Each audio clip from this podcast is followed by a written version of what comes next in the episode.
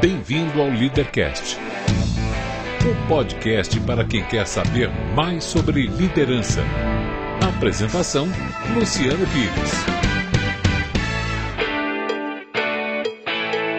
Bom dia, boa tarde, boa noite, bem-vindo, bem-vinda a mais um Leadercast, o podcast que trata de liderança e empreendedorismo com gente que faz acontecer.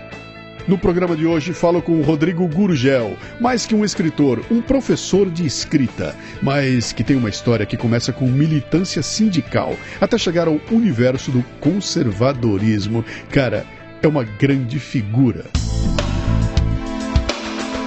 Este não é um programa de entrevistas, não tem perguntas programadas nem roteiro definido. É um bate-papo informal com gente que faz acontecer que vai para lugares onde nem eu e nem meu convidado imaginamos. É por isso eu não me limito a fazer perguntas, mas eu dou meus pitacos também, você entendeu, hein? Isto aqui não é uma entrevista, é um bate-papo. O Leadercast é lançado por temporadas. Os assinantes da Confraria Café Brasil e do Café Brasil Premium têm acesso imediato à temporada completa assim que ela é lançada. Os não assinantes receberão os programas gratuitamente, mas um por semana. Para assinar, acesse o cafebrasilpremium.com.br. Muito bem, mais um Leadercast. Esse aqui é o seguinte, cara. Essa figura aqui eu sempre encontrei em evento. É, é aquelas figuras interessantes que a gente você vai no jantar e encontra a figura, você vai num lançamento de livro encontra a figura, você vai numa, numa palestra encontra a figura, ou seja, é aquela pessoa que é bom de encontrar, né? Tem gente que a gente só encontra em velórias, esse aqui é uma boa. E a gente sempre se via lá, opa, legal, tudo bem, tudo bem, tudo bem. Eu acompanho o trabalho dele há bastante tempo e consegui então, uma hora dessa, estabelecer contato, e a gente foi ensaiando, ensaiando, ensaiando, no fim estou com a com essa grande figura aqui. Ele, ele nunca ouviu o Leadercast, portanto, ele não sabe das três perguntas iniciais que são absolutamente fundamentais. Não pode errar, pelo amor ah, de Deus. Ótimo, né? Seu nome, sua idade e o que é que você faz? Meu nome é Rodrigo Gurgel. Quer dizer, na verdade, o nome completo é Rodrigo Otávio do Amaral Gurgel. Uhum. Tenho 58 anos, faço 59 em outubro. E eu basicamente sou crítico literário e professor de literatura.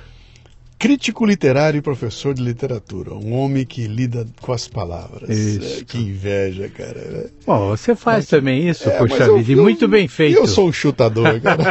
não, não é, não. Que é isso? vamos ali, vamos ali, vamos começar do começo. Amaral Gurgel é um sobrenome Nossa, de respeito, respe- hein, cara? Nossa, mas olha, todo mundo que, que, que quando escuta fala a mesma coisa e eu sempre dou a mesma resposta. Qual é a sua resposta? É que o gerente do banco não sabe disso, entendeu?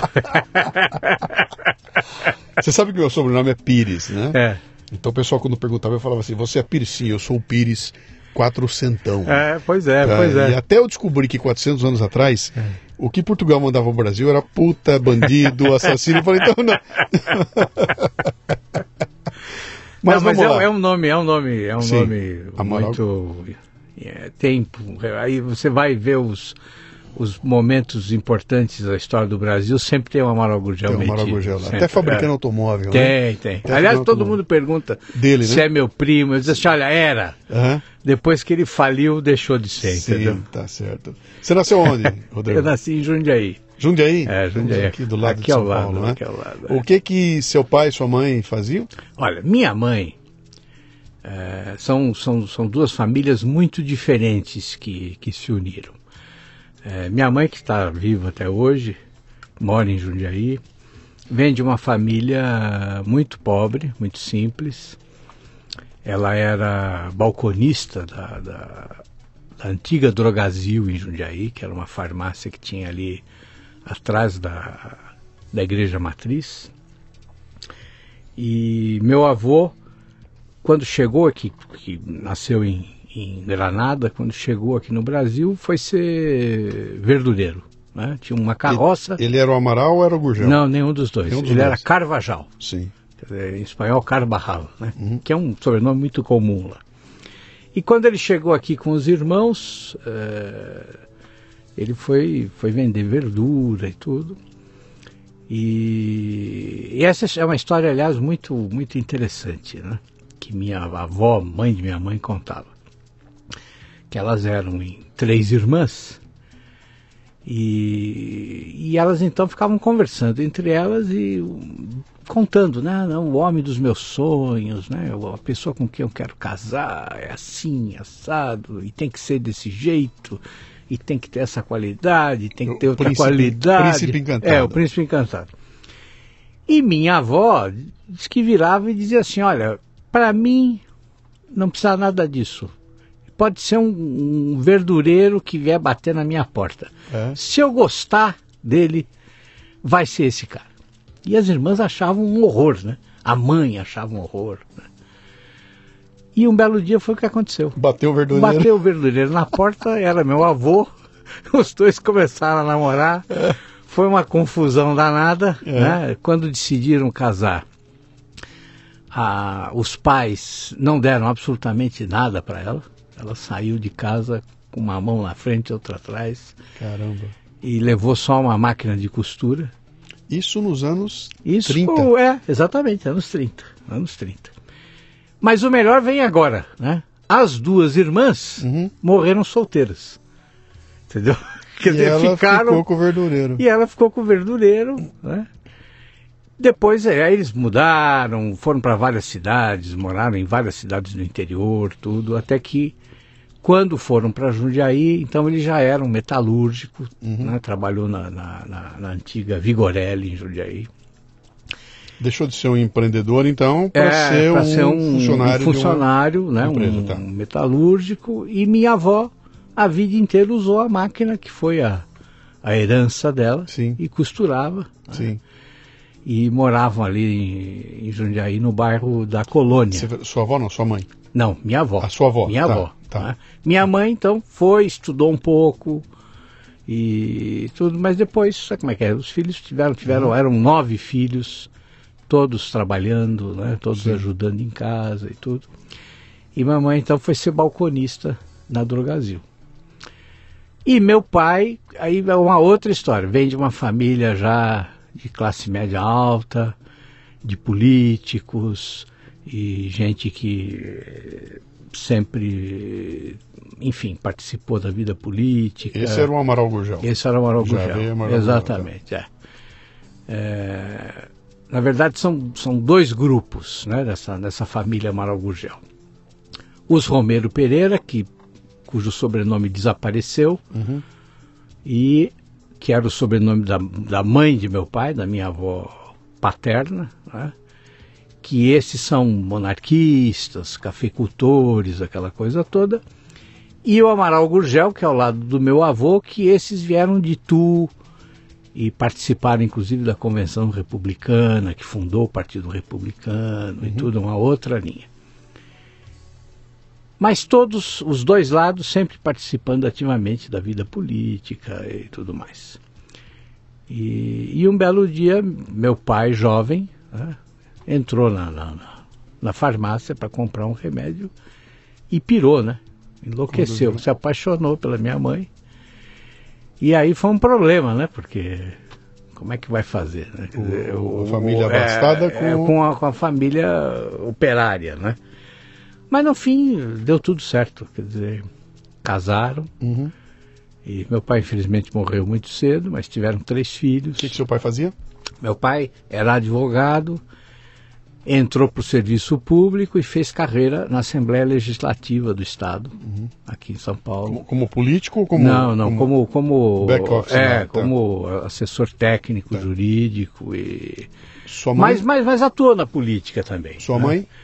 Não, minha mãe, dona de casa. Tá. Dona de casa. Então, teu, teu espelho para o que eu vou ser quando crescer era seu pai, que era o que estava agitando Pois é, pois é. é. Que mas... que o que que o o que que você queria ser quando crescesse? Pois é. Então, a família, né? É, eu acho que eu fui assim uma, uma decepção, entendeu, para a família, porque é, eu militei, fiz vida política quando mais jovem e até a minha, digamos aí, meus 30 e pouco, 40 anos. E tentei fazer direito. De, de, de, que cor era essa militância? Não, meu militância é vermelha. Era vermelha? Vermelhíssima. Não, eu fui membro do diretório é, do, do Partido dos Trabalhadores em Jundiaí. Eu fui membro, inclusive, do, do, digamos que uma espécie de um Conselho Nacional de Formação Política do PT. Uhum. Né?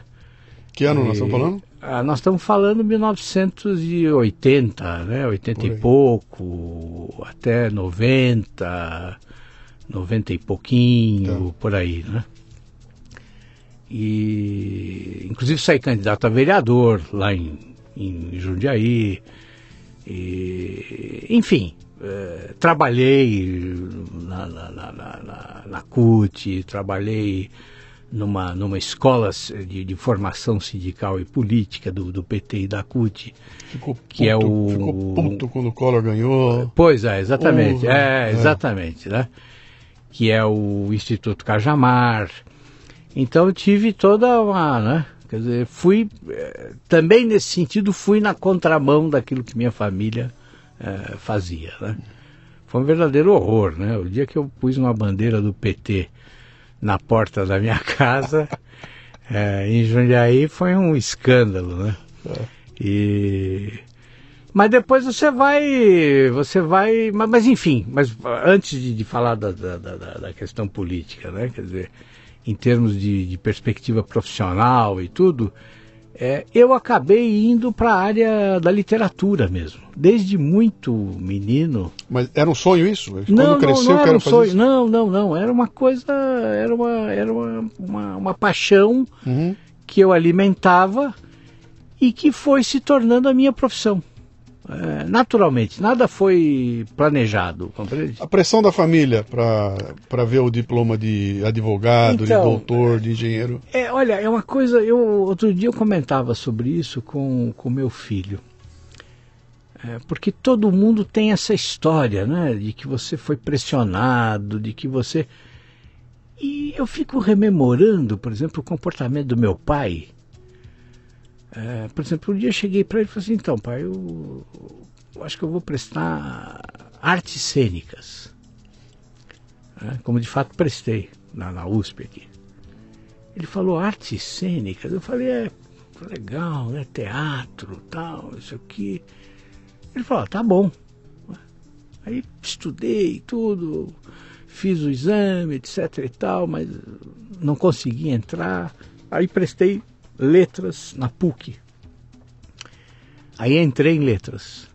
Aí comecei a cursar, tudo. Chegou no segundo ano, aquele me encheu terrivelmente o saco, porque o que eu queria estudar era literatura. Uhum.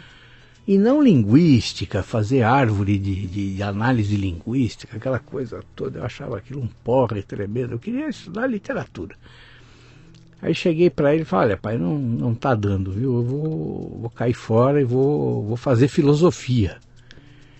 Ele falou, é mesmo? Filosofia? Pô, mas você tem certeza? Eu falei, não, eu vou fazer filosofia. Ele falou, tá bom, faz filosofia então. Ah, Aí fui, fiz tudo. Aí falei, olha, quer saber de uma coisa? Eu vou entrar no seminário. Ele falou, no seminário, Rodrigo? Eu falei, é, vou, você, você padre. Ele falou, entra no seminário então, vamos ver o que vai acontecer. Então, assim, ele teve uma paciência comigo Sim. Que é uma coisa assim incrível. Eu não teria essa paciência hoje com, com, com, com, com um filho, compreendeu? Você tinha irmãos? Eu tinha, tinha. Tenho, Era- tenho, tenho dois irmãos. Tenho um rapaz, que é o do meio, e tem uma caçula. Era a né? mesma paciência que os três. A mesma paciência. Sim. Agora, o surpreendente é que, em termos de comportamento, de, de disciplina, ele era autoritário, entendeu? Uhum. Mas quando chegava nessa questão, então eu, eu não posso dizer que me encheram o saco para ser médico, para ser advogado, para ser engenheiro. Não. sempre me respeitaram eh, tremendamente nesse sentido. O que, o que pintasse estava bom. É, ele argumentava, conversava comigo, queria entender e tudo, mas nunca ele. Aí depois do, do, do seminário fui fazer direito. Mas você chegou a fazer o seminário até que Eu- não, eu ponto? fiz um ano de, de, Um de- ano. de- de seminário. Aí caí fora. Aí eu falei, ele falou, bom, e agora o que você vai fazer? Eu falei, acho que eu vou tentar direito, pai. Ele falou, tá bom. Aí fiz um semestre de É. direito, pô, aquilo me encheu o saco. Cheguei para ele, pai, aquilo é uma loucura. Ele falou, bom, eu tinha certeza que você não ia, não ia se dar bem com isso, Rodrigo. O seu negócio é outro. Eu acho que o seu negócio é voltar para letras. A sua coisa tem a ver mais com arte, você não acha? E aí foi, foi exatamente aí. Eu fui, voltei para PUC, Uhum. mas não terminei o curso. Chegou uma hora que me torrou a paciência. Eu falei, quer saber de uma coisa? Ser autodidata que dá mais certo, entendeu? Sim. Isso que ano era, hein? Puta, isso faz tempo, hein? Isso 1982. E, e, e- e- Tá. Tá. Você, a sua família era rica. Não, de E que jeito era uma nenhum. família Não, uma família de classe média. É. Meu, meu, meu pai era um, digamos que um... Hoje, se ele tivesse vivo, né, ele estaria muito bem. Estaria com um salário aí de, sei lá eu, uns 20 mil reais, 25 mil reais. Uhum. É o que ele estaria ganhando, entendeu? Mas e aí, cara? Vinte e tantos anos de idade, tentou uma, não deu, duas, Pois não é, deu, três, três não não deu. O que, que eu vou fazer da vida? O que Pois eu é. vou fazer quando crescer, cara? Pois então, aí o que, que eu fui fazer? Aí, bom, mas esse tempo todo eu trabalhava. Sempre trabalhei. Comecei a trabalhar com 15 anos. Sim. Com 15 anos de idade, eu fui ser alfabetizador do Mobral em Jundiaí. Então, fiz o curso para ser alfabetizador, né? Por, por, por iniciativa própria. Por isso? iniciativa própria. Tá. É, porque eu achei que era um negócio legal. Que, e de fato, eu, eh, dar aula é uma coisa que eu gosto muito, sempre gostei. Ah, então eu tô entendendo teu pai aí, cara. O velho olhou e falou, pô, esse moleque tem responsa. É, não é um pois maluco, não, é um doido maluco, que tá. não, não, eu É. trabalhei desde os 15 anos. Sim. Então, e era muito interessante, porque no Mobral, é, ainda que hoje a gente olhe a, toda aquela, aquela aquele método, né, que era de inspiração no, no Paulo Freire, e a gente veja todos os limites que aquilo tinha, mas para mim foi uma experiência fantástica. Por quê? Porque o alfabetizador do Mobral, ele tinha que ir até o bairro, Sim. onde não havia classe. Ele tinha que visitar a comunidade toda. Ele tinha que achar um local para dar aula. Ele tinha que formar a classe, convidar as pessoas da comunidade e aí então começar a dar aula. Então imagina, isso eh, há décadas, né? Eh, em Jundiaí, num bairro operário, como naquela época era o bairro do Retiro, eh, em, em Jundiaí, para um garoto de 15 anos, você tem que percorrer aquelas ruas todas sem asfalto, aquela comunidade paupérrima e bater de porta em porta, conversar com as pessoas, né, dizer que ia começar um curso de alfabetização de adultos, tinha uma, uma, uma pequena entrevista que você tinha que preencher e tudo.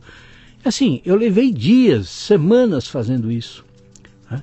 Depois eh, fui dar aula numa igrejinha abandonada que tinha lá. né. Isso com 15, 16 Com anos. 15 anos, com 15 anos. Formei a classe e comecei a dar aula. Então, assim, era um- foi um- hoje, re- revendo, isso te dá uma experiência de vida Claro. que é uma coisa fantástica, Claro. entendeu? E esse foi meu, foi, foi meu primeiro emprego, né? Depois fiz um monte de outras coisas, tive comércio em Jundiaí, montei um sebo, né? Uma, uma, uma, uma pequena livraria. Um jeito de ficar perto dos livros. Pois né? é, exatamente. Tá. E trabalhei no jornalismo também, em Lá, Jundiaí. tudo lá? Tudo Tudo lá lá em em Jundiaí. Jundiaí, É, tá. um jornal de porte regional, né? Um Uhum. jornal de tamanho aí médio, que nem sei se existe ainda hoje, deve existir, que é o JJ, Jornal de Jundiaí. Trabalhei vários anos lá, comecei como revisor e fui gradativamente subindo. E... Eu fui revisor É mesmo? do Diário de Bauru, Você sabe como é que é. né? feito com linotipo. Nossa! E eu revisava as mãe. provas tiradas do linotipo. Nossa! Que, olha, Atenção, isso... você que está nos ouvindo aí, que não tem a menor ideia Pelo do que seja linotipo, Nossa. entre no Google. Aliás, entre no YouTube Nossa. e escreva linotipo ou linotype, você vai ver o- um sujeito operando uma máquina lá que é coisa de filme de ficção científica. Nossa, uma coisa louca. Era assim que era feito o jornal na época, né? Mas, de novo, uma puta experiência. Muito, 15 anos muito. de idade, Nossa. né? responsa, Que legal, revisando o texto e ganhando uma graninha no Claro. final desse. Pô, isso é- mudou tudo, né? Puxa Mudou tudo. vida. Mas vamos lá, vamos chegar no teu. Eu quero chegar no teu. no, no que você faz atualmente aqui, né? Você então decide que vai levar a tua vida na direção de ganhar dinheiro com Com literatura. literatura.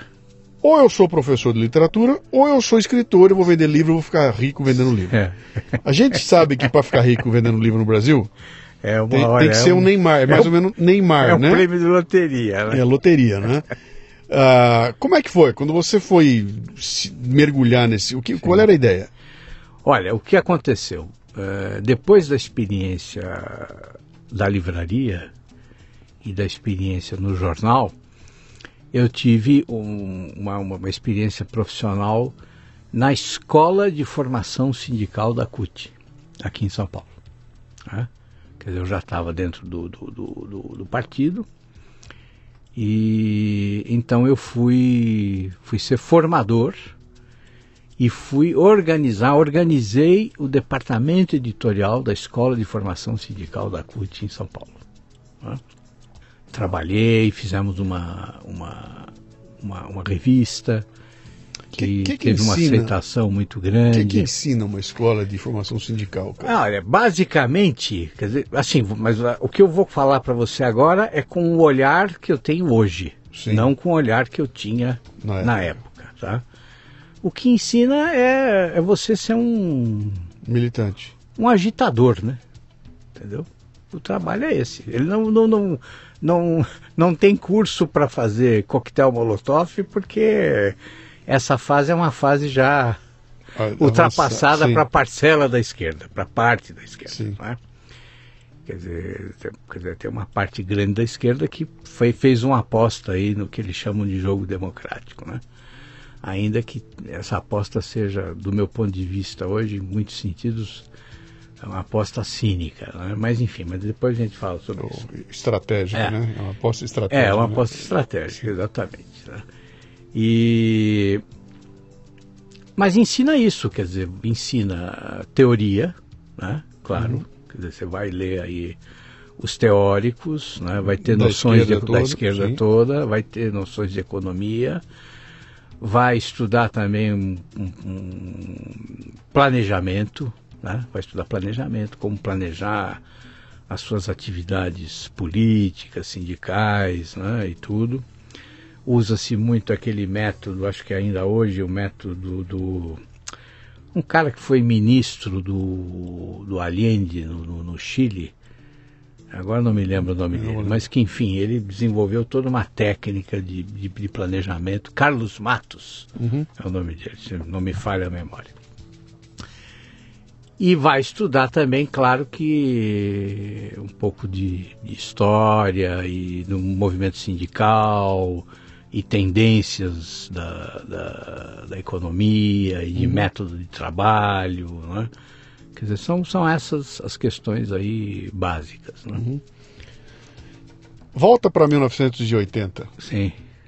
Para que, que serve um sindicato? Com a cabeça de quem está em 1980. Olha, serve para mudar a ordem social, entendeu? Esse é o lance. Não é para proteger os. Essa era a tua cabeça em 1980, era isso? Não, Ou na tua cabeça, não. o que, que era? Em, em 1980, para mim estava muito claro, tanto na militância petista quanto na militância cutista, Sim. que na verdade na CUT eu não fui um militante, eu fui um, um profissional da área de edição de revistas, de livros, e fui um, um professor. Né? Eu fui um, um- professor. De, agora, minha, minha militância era partidária, Sim, petista. sim. né?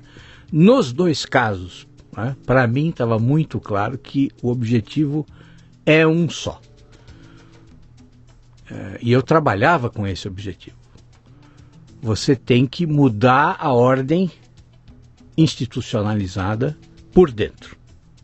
Entendeu? Quer dizer, é a perspectiva é, de uma revolução aí gradual, silenciosa, sem violência, Gramsciana. gramsciana, usando um método ideológico. Uhum. Você tem que interferir dentro da, da, da, da- da organização, da sociedade, usando os meios que a instituição democrática eh, te oferece e fazer a revolução que você não vai fazer pegando em armas. Sim. E o objetivo era esse, nós éramos preparados para isso. Entendeu? O problema é que a esquerda é, ela só consegue sobreviver em termos é, morais, ela só pode, ela só consegue suportar a si mesma quando ela olha para o espelho, porque ela é profundamente cínica. Uhum. Então você trabalha para isso, você faz isso, você atua para conseguir isso e você não diz para ninguém que, Que esse é, isso, o objetivo. Sim. Entendeu? Você não diz, inclusive, nas grandes reuniões partidárias. Entendeu?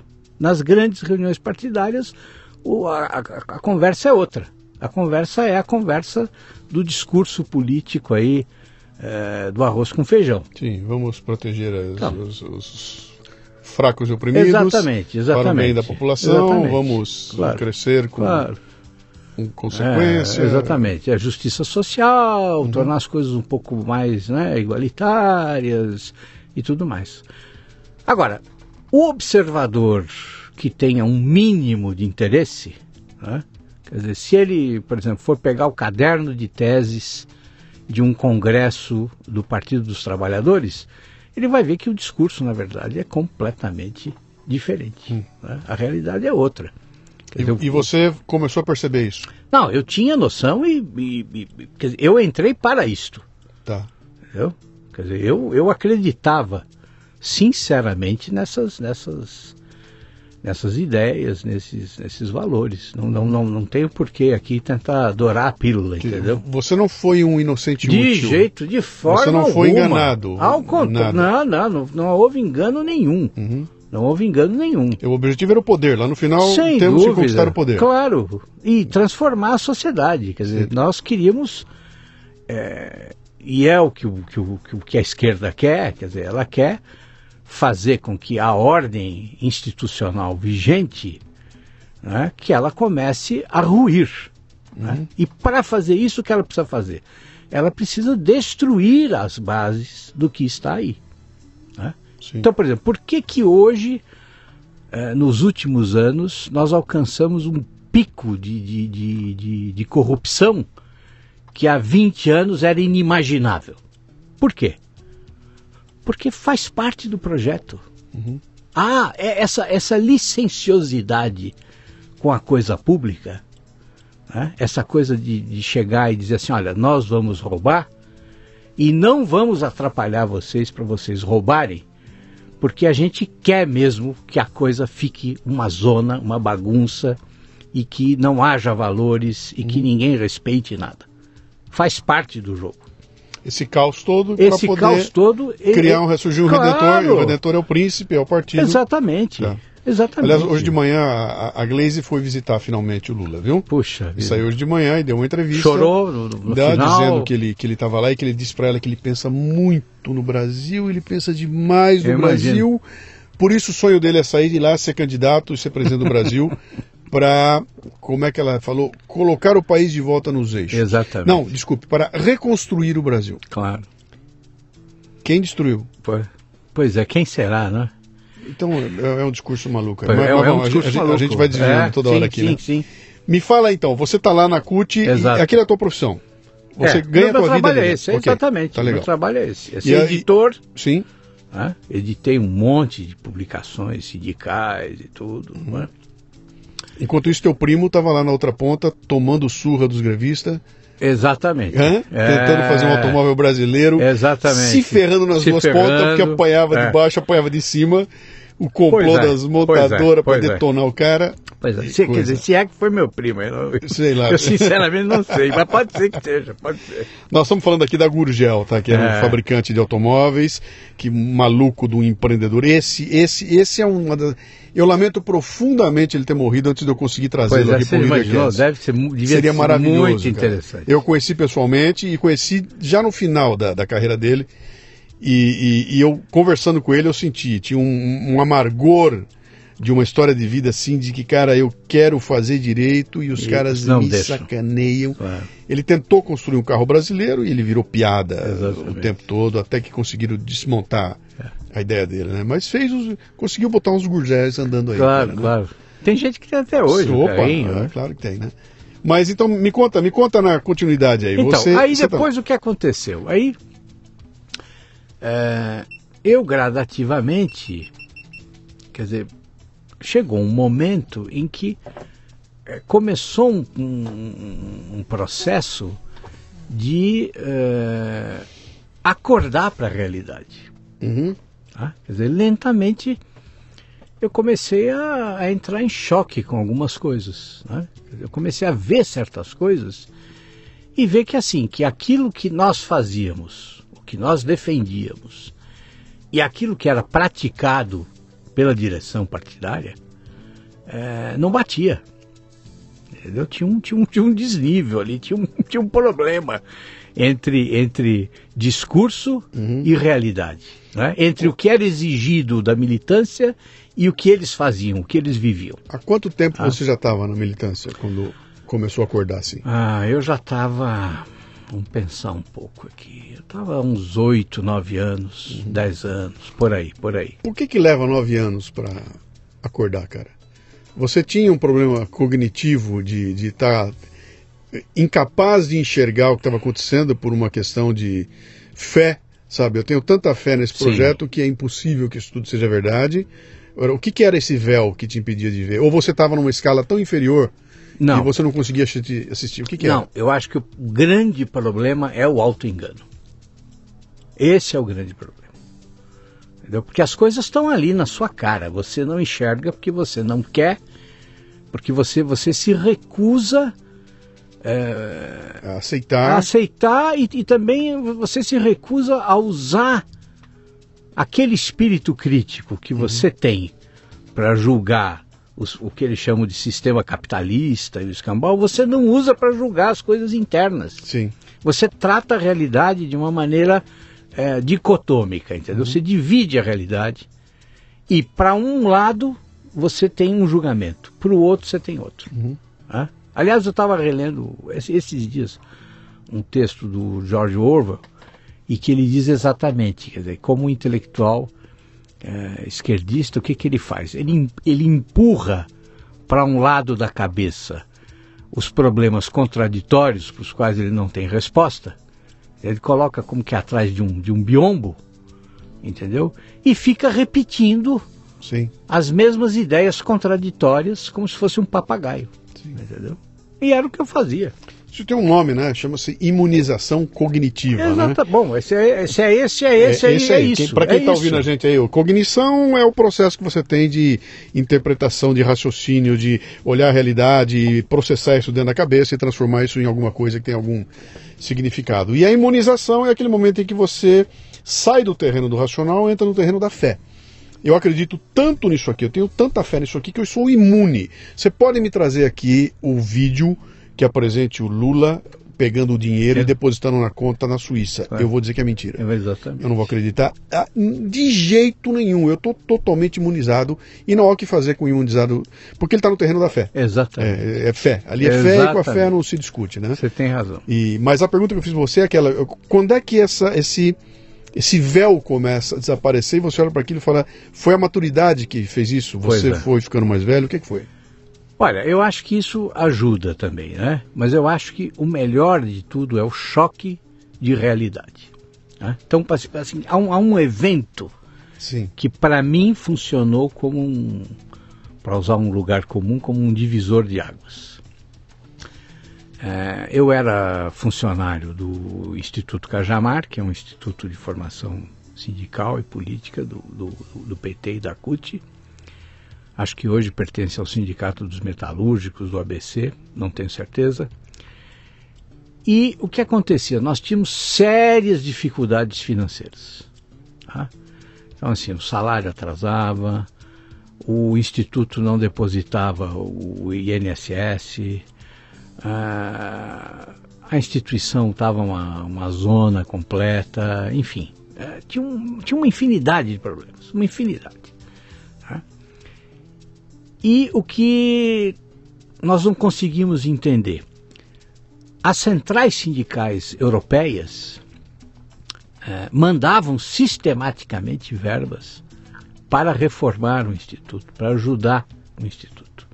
É, inclusive, nós recebemos visitas dos, das, das, lideranças das centrais sindicais é, constantemente.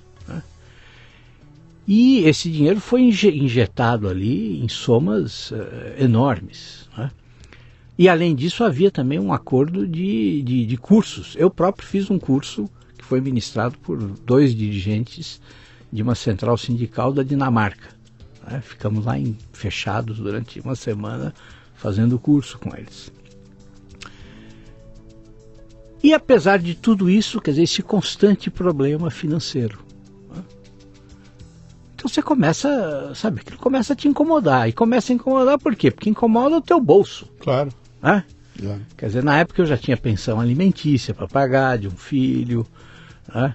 Quer dizer, enfim, eu, eu tinha uh, dívidas, Com, tinha, né? tinha, tinha, tinha compromissos, pô o salário não podia atrasar. Né? Quer dizer, me, me, me incomodava saber que no, no, no, no centro de decisão da principal sindical, uh, da principal central sindical do, do, do, do, país, não se depositava o INSS do, do, do, do funcionário. Uhum. Bom, aí, um belo dia me avisam que toda a direção nacional do PT e da CUT ia se reunir no Instituto Cajamar no final de semana. Então, tudo bem, né? Normal, quer dizer. Quando eu chego na segunda-feira, então teve lá um encontro, sexta, sábado, domingo. Quando eu chego na segunda-feira cedo para trabalhar, uh, o Instituto Cajamar fica ali na, na Via Anhanguera, né? Dizer, nem sei se, esse instituto, se o instituto ainda funciona hoje, né? mas era, era assim. E ele fica logo na entrada de um, de um condomínio é, particular. Né? Você entra, e ele é um prédio circular, e ele está meio no alto, assim, à esquerda. Quando eu entrei, que eu estacionei, que eu cheguei nesse, nesse platô onde fica o prédio central, eu saí do carro e assim, tem assim uma, uma caminhada de 50 metros para você chegar no, no, no, no, nesse prédio central, num pátio. Meu, o pátio estava forrado de bituca de, de, de, de charuto cubano. Entendeu? Quer dizer que naquele tempo já era assim uma, uma fortuna. Quer dizer, e eu, eu sei que era porque assim, eu, eu gostava de fumar e uhum. era, pô, era difícil conseguir um charuto, pô, pagar por um charuto, era caro. Né? Aí eu, eu, comecei a olhar aquilo, aí tinha uns, uns tambores enormes, tambores de óleo grandes, assim, montes de garrafas de uísque importado. E tinha umas churrasqueiras espalhadas e assim, um monte de carne largada ali. Não só restos, mas coisas que não, não, não foram assadas, né? que não foram consumidas, largadas, esquecidas ali. E aquele, aquele, aquele jacheiro de, de, de podridão né? e as moscas. Meu, eu fui cruzando aquele, aquele pátio e, e, aquilo começou a me dar um negócio, porque assim, eu estava vendo ali uma, uma, um exemplo de, de, absoluto desperdício, entende? Quer dizer, a, aquela festa, entendeu? Era uma gargalhada. É... Na tua cara que estava com o salário Exatamente, atrasado. pô. Entendeu? Esse para mim foi o grande, o grande momento, entendeu? Uhum que eu peguei, eu parei ali, eu fiquei olhando aquilo em estado de choque, porque aquilo não condizia em nada com, com, com tudo que eu defendia e com tudo que sempre tinham defendido.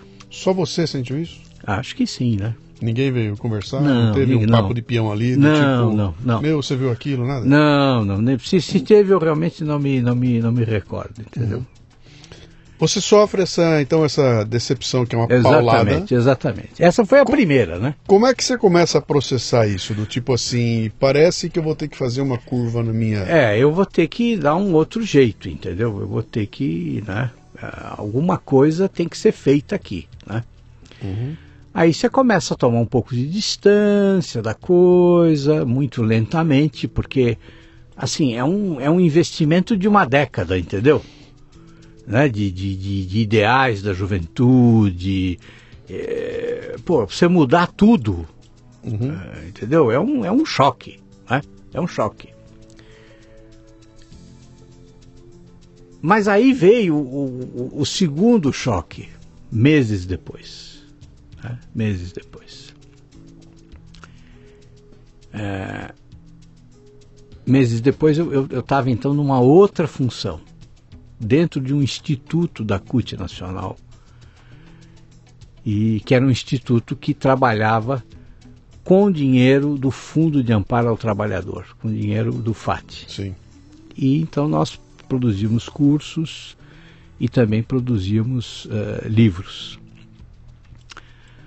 Bom, isso eu estou contando pela primeira vez na minha vida, Bem-vindo ao Leadercast. tá? Bom, eu chego lá para trabalhar, né? começar a trabalhar. E o que, que eu faço? Bom, eu, eu já tinha trabalhado na escola sindical da CUT em São Paulo. Então, cheguei lá, conversei com o coordenador, pá, pá, pá, tinham lá os livros, tinha um monte de coisa encaminhada, tudo. O que, que eu fiz? Segui o mesmo padrão que eu seguia na escola sindical da CUT. Quer dizer, vamos fazer um livro? Precisa fazer um livro? Então nós vamos fazer o projeto editorial do livro. E aí nós eh, fazemos uma cotação certo? em três gráficas grandes, né? profissionais, boas. E aí eu me baseava aí em três, quatro gráficas eh, do mercado. Né? Gente que produzia livro para Record, para Companhia das Letras, para editoras grandes. Escolhia as gráficas, mandava o projeto, todo o projeto editorial, tudo, fazia a cotação de preço, mandava para mais barato e pronto. Era, era o procedimento, era, o- era o que eu fazia, que eu fiz durante anos. Uma ou duas publicações depois, o, o Vacari, que está preso hoje, me chama na sala dele. E eu nunca tinha conversado com ele, em toda a minha vida. Não, não era da minha, do meu grupo, da, da- da- da- Eu entrei na sala, ele virou para mim e disse assim, nem falou bom dia, nem boa tarde, nada. Ele virou para mim e disse assim: Escuta, quanto você ganhou aqui para fazer esse livro? Eu falei: Como assim quanto eu ganhei? Falou: "É, Quanto você levou para mandar para essa gráfica? Mas assim, falando com. com, com Rudeza. com, com forma rudeza. rude. É. um sujeito rude, ríspido, mal educado, grosseiro. Eu falei, ó, Vacari, eu acho que você não me conhece, meu velho. Você devia falar com o pessoal que foi meu diretor na escola sindical em São Paulo. Você vai ver que não é o meu padrão, não faço isso. Ele começou a dar risada na minha cara. Ele falou, porra, meu, qual é, pô? Você vai me dizer que você não ganhou nada? Você não ganhou nada para mandar para essa gráfica aqui? Eu falei, não ganhei nada, pô. Bola. Não ganhei Bola, nada. Né? É bola. Quanto você levou de bola? Ele falou, tá bom. Ah, pode sair então. Saí. Trabalhei. No dia seguinte, quando eu entrei na minha sala, em cima da mesa, tinha uma lista das editoras para onde eu tinha que mandar os livros dali para frente. Das gráficas. Das gráficas. Iam- sim, Não, editoras não, das gráficas. sim. Onde já havia um acerto. Exatamente. Todas, todas. Uhum. Eram cinco ou seis gráficas, todas gráficas de sindicatos. Certo? E depois, quando eu fui fazer as cotações, claro, o preço era infinitamente superior às gráficas comerciais né? e o serviço era infinitamente inferior. né? demoravam para entregar, faziam um serviço de péssima qualidade. De certa Então, forma, assim, é o- o- evidente- o- você está me reproduzindo a. a- Isso, isso é, isso é a- é a. Como é que eu vou dizer? Isso é a coluna vertebral do petrolão, por exemplo. Exatamente. É o mesmo modelo. É o mesmo modelo. Mesmíssimo modelo. Sempre, sempre Tava é o lá, mesmo modelo. Estava lá nos anos 80, Claro, dentro de uma entidade sindical. exatamente. Aí, bom, aí assim, 20 dias depois, um mês depois, eu estava fora. Entendeu? E o próprio instituto depois se desfez, nem, nem, nem existe mais e tudo mais, entendeu? E o Vacari está preso. E o Vacari está preso. Certo? Não tem nada por acaso. É. né? E eu estou em liberdade com a consciência tranquila. Mas você Então, tem que ganhar vida. Entendeu? Aí tem que ganhar Ganhar vida. vida. Para onde eu fui? Fui para as editoras. Então, mas aí você se tira a camiseta vermelha. Claro. Não, Aí não. você- Aí, aí que tá. Aí, assim, eu continuo, entendeu? Participando de reuniões com amigos, porque eu tinha amigos que eram Sim. militantes históricos, né? Gente que, enfim, eh, que tinha uma, uma, uma- uma- que tinha inclusive um acúmulo de, de, de, de reflexão teórica a respeito do, do, do- que fazer no, no momento em que o, o PT chegasse ao governo, né? E tudo mais, entendeu? Então, quer dizer, me afastei, fui buscar trabalho eh, nas editoras como preparador de, de originais, como revisor, né? e eh, e convivendo com esses com esses amigos eh, históricos, né? até que veio então a, a- a vitória eh, do Lula. E uma das minhas amigas, amigas, uma amiga queridíssima, é uma, é uma pessoa que tem um- um- uma participação histórica dentro do PT nas reflexões da área de educação. né? E, é claro, ela foi imediatamente chamada, eh, primeiro para aquele governo de transição né, que o Lula fez, Sim. e depois para assumir um cargo no Ministério da Educação. E é uma, é uma, é uma professora, é, inclusive com a família, tem um, um passado de, de militância no Partido Comunista aqui no Brasil, enfim. É uma pessoa não só brilhante, como honestíssima, é uma pessoa exemplar. Bom, 15 dias depois da posse, eh, ela me telefonou. Ela disse assim: Olha, Rodrigo, estou ligando para você para te avisar que eu estou voltando para São Paulo. Eu falei, mas eu não, não, não vou citar o nome dela aqui, porque. Eu falei, mas. Mas, mas a coisa tá, tá, tá, tá começando, pô. Quer dizer, agora você vai, você vai voltar para cá.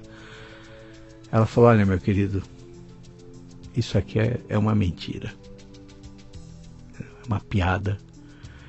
Nada do que a gente planejou esses anos todos vai acontecer. É, Tudo isso é uma mentira, Rodrigo. Eu estou fora. Eu, eu não vou participar disso aqui. O ministério está loteado. Entendeu? O Zé Dirceu entregou o, o- o ministério na mão das, das piores facções que podem existir. E assim, eu não vou participar dessa, dessa mentira. E de fato, uma semana depois ela estava de volta para São Paulo, foi dar aula. entendeu? Então, assim, a, a partir daí, quer dizer, eu também rompi com tudo, entendeu? Sim. Foi o rompimento definitivo. Sim. Mas você percebe, foi uma conversão que nós poderíamos chamar de uma conversão agostiniana. Uhum. Entendeu? Quer dizer, eu, eu tive que fazer todo um processo de revisão da minha vida. Você não é o único, né, cara? É. Eu, eu sei de casos de vários sem dúvida, que, sem dúvida. que foram debandando na hora Claro. que foram vendo que, opa, opa, opa, então eles vão, vão pulando fora Claro. no meio do caminho. Não, e né? ainda bem, né, que a gente acorda e, e- e percebe as coisas. Porque se você é um cara íntegro, honesto, entra num ambiente que Claro. você vê que não é íntegro Claro. nem honesto e fica ali, Claro. E não fala nada, Sim. é, bicho, no mínimo você está compactuando com Claro, aquilo. E claro. tem gente que não vai suportar Agora, isso. agora nunca. isso aí, eu acho que é importante salientar isso, quer dizer, porque é, durante esse período eu convivi com muitas pessoas honestas também, compreendeu? Tem gente boa, Sim. tem gente eh, como eu, eh, bem intencionada, que acreditou, entendeu? Por exemplo, a escola sindical da CUT em São Paulo, o tempo todo que eu trabalhei ali, nossa, as pessoas são eram, eram profissionais formidáveis, os formadores eram pessoas dedicadíssimas né, enfrentavam dificuldades, muitas vezes os repasses não vinham e, e tinham dificuldade muitas vezes para conseguir salário e continuavam trabalhando, continuavam se dedicando, compreende? Então assim, tem muita gente boa. Tem muita gente boa. Eu imagino que para essas pessoas que depois, quer dizer, há anos eu não, eu não encontro com elas, né? Eu acho que para muitas delas, quer dizer, tudo isso que foi depois aparecendo né, e que continua aparecendo, eu, eu imagino que deve ter sido um choque. É, é, e, e você Tremendo, contar essa história aqui nesse momento do Brasil, com essa divisão Pois é, que nós é, temos aqui, né? Pois que, é, pois é.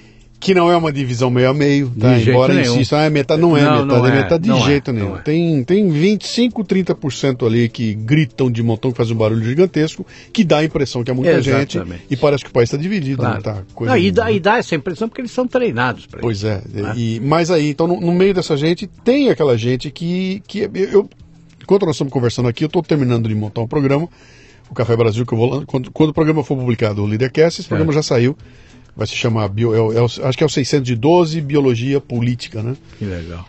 E ali eu explico, falo de uma pesquisa de uma universidade norte-americana, onde o pessoal separou dois grupos, o grupo dos conservativos e o grupo dos liberals, Sim.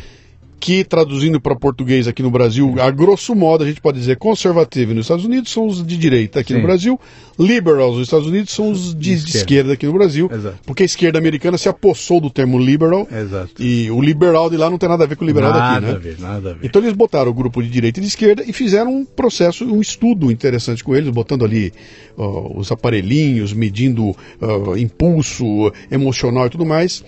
E descobriram que o pessoal de direita tem uma reação muito forte a imagens eh, não prazerosas. Sim. Então, imagem de um acidente de carro, imagem de um ferimento, de uma tragédia, alguma coisa assim, a reação era muito forte de parte do pessoal de direita. Já o pessoal de esquerda tem uma reação muito forte para imagens prazerosas. Então, a imagem da praia, do coelhinho, aquela coisa toda. Então, davam duas demonstrações de que cada um reagia de um jeito, o que define que biologicamente o cara que tem a cabeça na direita, ele enxerga um mundo diferente do cara que tem a cabeça na esquerda. O cara que tem a cabeça na direita, ele está preocupado com as ameaças da vida e quer combatê-las, o que do ponto de vista evolucionário tem explicação. Ele está Claro. tá mais preocupado com o tigre de dente de sabre Sim. do que com a maçã. Com a né? maçã.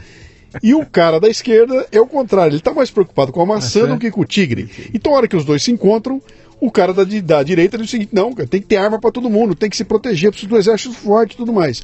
E o cara da esquerda, nada disso, tem que ir lá pegar a árvore, cara, deixa disso, o mundo não é tão perigoso assim, tira as armas, acaba com isso e dá essa brigalhada toda que nós estamos vendo aí É. que tem uma razão biológica. Né? Então, eu olhando para você, eu vou ter um olhar biológico. Ou seja, é assim que eu enxergo. Se eu tentar te mudar, se não for um processo como esse que você passou, que é uma Sim. quebra cognitiva, cara, você experimentou aquilo e levou um processo inteiro até falar, cara, não deve ser, não deve ser, não deve ser, não, não, Não é. é. Vou ter que fazer alguma coisa. Exato. Não vai mudar nunca. Não vai mudar. Não vai mudar Não nunca. vai né? mudar. Então é, é, é um- é um, é um- é um É, o- é o que o, é o que o Ernesto Sábato, que é um, um escritor Sim. argentino, ele diz assim: convencer Sim. é infrutífero. Entendeu? Quer dizer, não, não se trata de você tentar mudar a pessoa por convencimento. Não. A pessoa tem que passar por um processo, entendeu? Sim. Ela tem que viver as coisas. É- Como é que é? Ninguém muda porque vê a luz, só muda quando sente o calor. Exatamente. Esse é- esse é é ponto, isso, né? é perfeito, é isso, mesmo. É Mas isso eu estava dizendo isso para você para dizer o seguinte: então, se há essa expli- se há essa compreensão biológica, cara, o, o cara, o fato do cara ser de esquerda não é quer dizer que ele é ruim. Não, Não, cara, nenhum. ele é meu vizinho, ele é, meu É amigo, os claro, filhos dele brincam com o meu, eu tomo chopp com ele, a gente se diverte. Cara, é uma festa, cara, é muito legal, a gente vê série, a gente comenta. Na hora que entra em política, o pau quebra. Claro. Entendeu? Claro. Então, a, Não, mas aí, Há pessoas desonestas e honestas Em, em todos os em, lados. em todos os âmbitos, Sim. né? Sim, sim. dizer, Isso aí não, não tem absolutamente nada a ver, não é? E aí você resolve, tá lá, você tá lá trabalhando nas, na, na gráfica, né? né? Você já estava casado, já tinha casado, já tinha separado, já, tinha uma eu já- pensão, não, eu já, já, já, já estava no meu terceiro casamento, terceiro relacionamento, digamos, Ok, né? ok. que, é, a- que é a pessoa com quem eu, Sim. com quem no fim acabei me casando mesmo, Pra valer. pra valer, que é a, mulher que está comigo Ótimo. até hoje. Quanto tempo? Que ano nós estamos? 2001? 2002? É por aí, né? Foi, quando é, o Lula início, assumiu início né, do, 2002, do, 2003, por aí. Exatamente, é. E aí, você resolve continuar lá ou resolve montar teu negócio? Eu quero saber como é que chega agora no que, que você está fazendo Então, hoje. aí o que acontece? Aí eu começo a, a trabalhar para as editoras, né? Como preparador de originais, como revisor. Você é um freela ou você um é funcionário freela, dela? Um freela. Freela, ok. Sempre freela. Ok. Sempre. Então, Há anos freela. CLT casa, não mais. Não tem mais CLT. Não mais. Tá. E abri uma, uma, uma microempresa, Uhum. né, como é obrigatório aqui no, no- no- Brasil. E comecei a prestar serviço. sem décimo terceiro Sem décimo terceiro. Sem férias. Sem férias. e também sem uma estrutura. Você não tem Sem- empregados não, não tenho Era nada, você era um nada. Lone Ranger. Eu na frente do computador Uhum. ou na frente das, das provas eh, impressas dos livros, Uhum. corrigindo. né? E aí, é claro, eh, trabalhando dia e noite. Né? Você já era um terceirizado antes de existir o termo Exatamente. terceirizado. terceirização, é. né? Trabalhando essa, direto. essa reforma previdenciária que está vindo aqui agora não, te afeta não, não porque você afeta, já faz não isso. é. Talvez afete se eles mudarem a- o, o período de contribuição, porque para aposentar falta pouco tempo agora, É, né? Espero que não mudem, não, não, não, não, não, não ferrem comigo agora, né, pô? Mas então eu fazia isso, vivia disso, né? E na- mas eu tinha uma, uma experiência eh, no jornal em Jundiaí em que eu também escrevia. Quer dizer, eu, eu, eu, eu comecei como revisor e gradativamente fui assumindo outros cargos. né? Dizer, logo depois de ser revisor, eh, um belo dia eu cheguei para o diretor do, do jornal eu falei, pô, mas escuta, esse, esse editorial aqui tá uma bomba, pô. né? Um editorial não pode ser isso. O editorial tem que ser ligado ao que o jornal está contando, entendeu? Então, assim, o- tinha um crime monstruoso em, em Jundiaí e o editorial sa- saía sobre o Dia da Bandeira. Sim. Eu falei, gente, isso aqui é uma coisa esquizofrênica, pois isso aqui não é, não é, não é editorial, né? Bom, aí no fim o que aconteceu? Eu, eu, eu me tornei o editorialista Escreve do você. jornal. Escreve você então, pô. Bom, mas foi ótimo, né? Imagina, eu fiquei quase cinco anos escrevendo editorial todo dia. Quer dizer, trabalhava no jornal, Sim. cumpria minha função. né? Depois eu ia para casa. Quando chegava 8 horas da noite, 9 horas da noite, eles me ligavam e diziam assim, ó, a manchete vai ser tal, e assim assado, e então daqui uma hora o, o motorista passa por aí para pegar o disquete com o texto. Que imagine, não- não- essa coisa de internet ainda não. não Nada disso. na- sim. nada disso. Você tinha um computador, Sim. mas você não estava ligado como, como a gente é hoje, entendeu? Você não usava mais máquina de escrever, né? Mas. eh? E era um motorista É claro, buscando. aí eu disquete. sentava no, no computador, fazia o texto, né, o motorista passava, pegava o disquete, levava e. Uhum. né. Então, na verdade, trabalhava em dois turnos quase. Né? E... Então, o que aconteceu? Você ganha, aumentaram o teu salário para Aumentaram, não, aí Ah, aumentaram, bom. graças a Deus. Aí, entendeu? Aumentaram o salário, e aí eu fui, no, no fim eu cheguei, eh, uma espécie de um secretário de redação, digamos, entendeu? Mas fiz de tudo, fui pauteiro, fui chefe de reportagem, fiz reportagens, tá? e me apaixonei mesmo pelo, pelo, pelo, pelo jornalismo, gostava muito, né? Eh, Bom, mas e aí, eh, graças à influência da minha, da minha esposa, né, eh, eu voltei a escrever. O cara diz assim, mas você gosta, é a sua área, né? por que, que você não escreve? Então eu fui escrever para um, um site que existe até hoje, que foi onde eu voltei a produzir meus textos, que é o Digestivo Cultural, Sim. onde muita gente escreveu. Do Daio Borges. Exatamente, do Sim, Júlio. Júlio né, Daio do Borges, Júlio. Então ali foi que eu voltei a escrever, entendeu? Voltei a escrever ali, depois comecei a produzir para o Rascunho, Uhum. onde eu estou até hoje. Quer dizer, são, são praticamente são 15 anos de Jornal Rascunho, 14 anos de Jornal Rascunho, uma coisa assim. né? Produzindo todo mês um, um texto. né? Sim. Então é isso, quer dizer, e aí também começaram os cursos. Então, né? essa, essa, essa parte cursos. aqui. Eu queria entrar agora. Agora seria outra parte do Isso. programa que eu quero. Que eu quero. Quer dizer, você tem como função hoje, principalmente escrever. Você é um escritor. Sim, Né? Você tem livros publicados? tenho livros publicados. Quantos livros você já tem Tenho publicados? três livros Três livros publicados. Nenhum deles deixou você milionário. Infelizmente não, pô.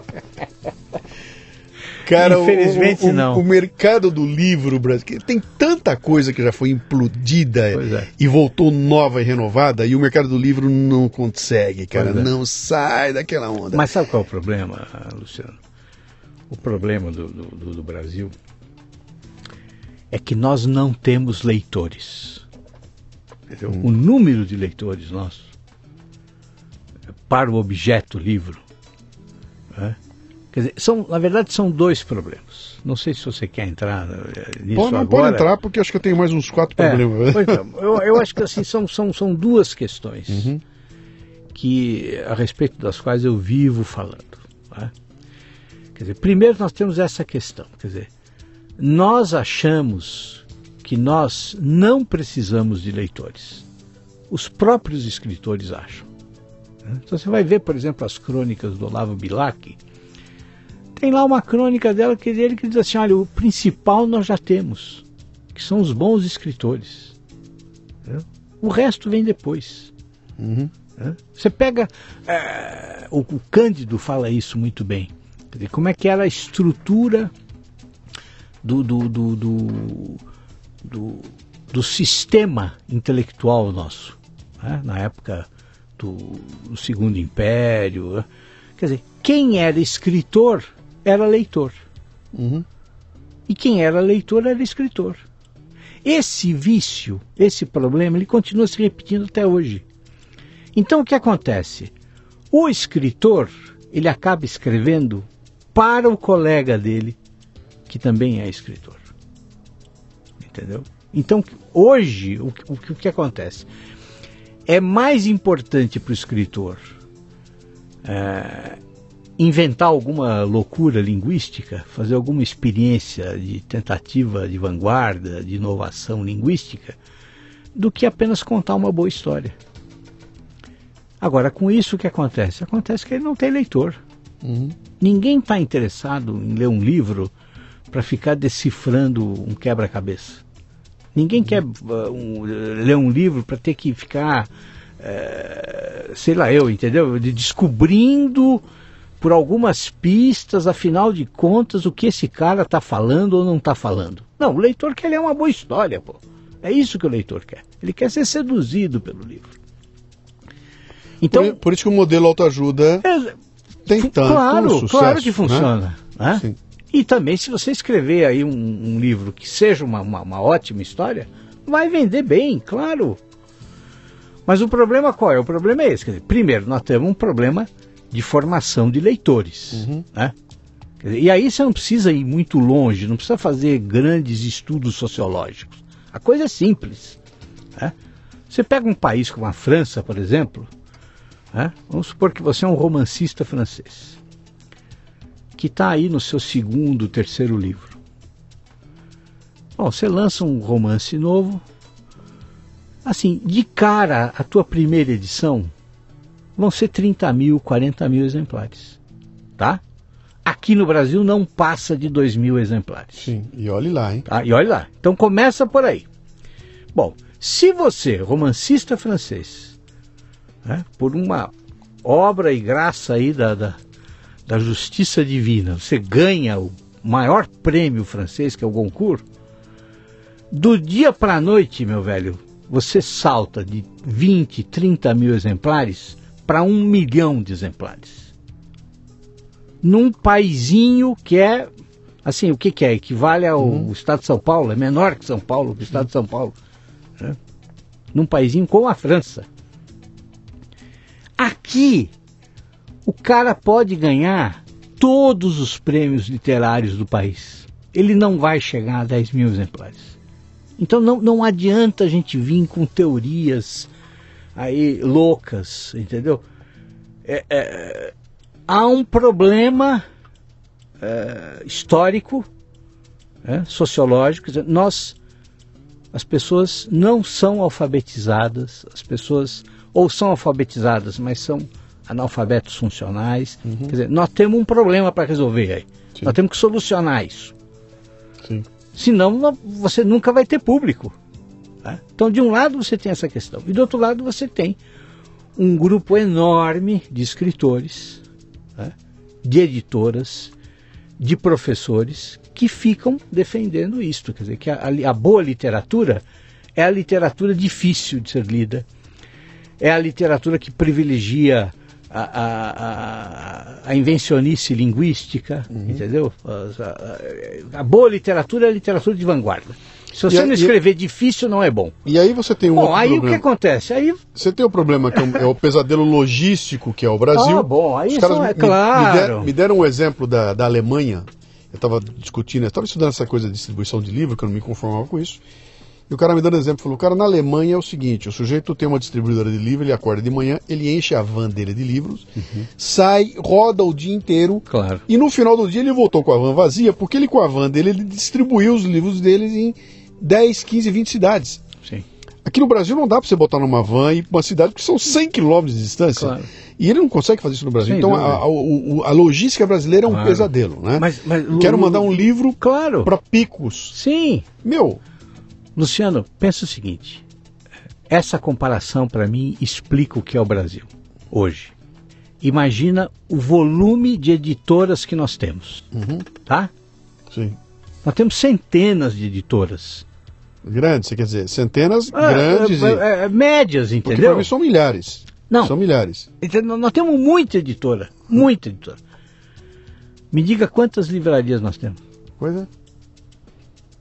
Pois é. Nós não temos livraria, Luciano. Então, como, como, você está perguntando livraria ponto para vender livro? Pois é, ou, é, pois é. E se perguntar redes, então não, são tá três. Exato. Quatro. Mas assim, você, veja, veja uma cidade Sim. como São Paulo. Sim. Né? Agora, vá numa, numa capital, sei lá eu, como. Não sei, Recife, não, Manaus. Não, não, precisa, não precisa ir longe. É, Belém. Né? Sim. Entendeu? Sim. Quantas livrarias se encontra nesse, nesse, nesse lugar? Percebe? Então, assim, há uma, há uma, há uma disparidade cultural aí uhum. que nós não conseguimos resolver. Isso nós, nós só vamos conseguir resolver com um investimento brutal em educação. Uhum. Mas é investimento, é, é, é, sério, não é, não é, não é 20% do orçamento. Não, nós temos que fechar o país e falar, ó, nós vamos passar 10 anos, entendeu? Formando gente, preparando gente. É, tem, tem que ser uma coisa monstruosa para tentar resolver eu, a coisa. Eu diria até que, olha, eu não sei nem se você tem que aumentar o volume de dinheiro, não. Você tem que gastar direito, cara. É, bom, e a gente é absolutamente também, né? incapaz de gastar, de gastar o dinheiro direito aqui. E a hora que esse investimento der certo todinho, a gente passou uma fase, o livro de papel já ficou sim. como um artigo de luxo. Sim, né? sim, sim. Porque o que você está falando é o seguinte aqui: a, a, a, democratização da distribuição da cultura no Brasil é um negócio terrível. Claro. Cinema, são duas ou três distribuidores. Entra agora Vingadores do em 98, 100, 500 salas uhum. e tira do ar tudo que não for aquilo, tudo que não for blockbuster. Claro. Blockbuster, olha o que eu estou falando aqui. blockbuster, né? É, então a distribuição cultural do cinema é horrível. Faltam salas de cinema no Brasil de montão. A distribuição dos livros é esse terror que nós falamos aqui. Então, o teatro nem se fala. Sim. Quem é que vive teatro aqui no Brasil? Museus. Então, tudo aquilo que diz respeito à distribuição da cultura é um desastre no Brasil. É um desastre. O que, que sobra? Sobrou a internet. Exato. Ela me dá acesso a isso tudo, né? Então, claro. nós estamos no meio de uma transição. Quer dizer, eu, Não, sou o a- cara que tenho que A passar a internet transição. é uma salvação cultural Sim, né, e política para o Brasil. sim. Sim. Política. Sim. Se não fosse a internet, nós não estávamos conversando Não, aqui. Não, nós, estamos, Agora. nós estamos inclusive discutindo aqui a- a- o que, que vai acontecer na eleição desse ano aqui de 2018. Uhum. Eu acho, para mim, essa é a eleição da internet. Esta vai ser a eleição da Sim. internet, Também quando acho. as redes sociais vão ter um papel que, se não tiver igual, vai superar o da televisão. Claro. Será é porque vai ter pouco na televisão? Cara, para mim, rede social vai atropelar a questão da televisão e Já está atropelando. Sim, e vai ser uma coisa. Já está atropelando. E, e aí o reflexo disso na cultura é, é- é notável, né? Quer dizer, essa garotada que vinha sendo formada para virar leitor quando puder, um leitor de livro de papel, é a molecada que abre um celular e tem acesso a todo A tipo tudo. de informação e está sendo treinada a ler a informação de forma fragmentada. Sim. Eu não sei explicar Esse é, um, direito. e- aqui. e- esse é um problema. pois esse é, um Então, problema, entendeu? Pega o Machado de Assis com o seu livro maravilhoso, aquela história que tem começo, meio e fim. Essa É. molecada tromba com aquilo É e fala, não difícil, der. É, é eu tive, eu, eu, ont- anteontem, anteontem, teve uma discussão num grupo que eu participo de podcasters. Entrou num grupo, os caras quebraram o pau, uma puta discussão. Aí um dos organizadores entra e faz um texto que diz o seguinte: Que caralhos aconteceu com esse grupo? Certo. E aí no texto ele vai dizendo, pô, que é um absurdo, cara. O cara entra aqui, ele só porque ele falou uma coisa que você não gosta, você tem que xingar. Uhum. Que é isso, a gente devia estar trocando ideia. Fez um texto muito legal lá, que ele coloca, pô, que coisa é essa? Aí eu vou na área de comentários e tem uns cinco comentários dizendo assim, grande demais. eu vou é. ler quando der. É isso aí. Textão eu não leio. Mas é isso. Eu vou esperar virar podcast para eu dizer minha opinião a respeito. Mas falei, é, cara, era um texto de, É de. Facebook, Claro. bicho. Três parágrafos. Quatro. Porra! Pois é. Textão. Pois é. Não, a, a, a, a juventude hoje, entendeu? Elas leem Twitter. Elas leem, não. Sim. Ela lê Twitter. Sim. Entendeu? Juventude lê Twitter. O que está criando um novo tipo de escritor. Está criando um novo tipo de escritor, mas é um problema, né? Por quê? Como é que Porque- você vai botar a Ilíada e a Odisseia É, em pois 140 é. caracteres? Não, é impossível, né? É impossível. cara? É? De- de- deixa eu deixar claro aqui, porque daqui a pouco vai vir um mimimi. Sim. Eu não estou dizendo que, que o que está acontecendo é pior do que eu estou existindo. Eu estou dizendo o seguinte. Aquele modelo antigo, ele, ele, ele não vai desistir do ponto de vista de produção, de alta produção hoje em Sim. dia. Então, evidentemente, nós vamos continuar sempre tendo excelentes escritores que vão produzir Ilíadas e Claro, Odisseias. claro. Isso vai ter pro resto da vida. Claro. Agora, um cara desse, para ser o, o, o- grande vendedor dos milhões de exemplares, como um modelo a ser seguido, esse cara vai perder para esses youtubers, para esses blogueiros, para esses caras que estão produzindo esses fragmentos. Pois é.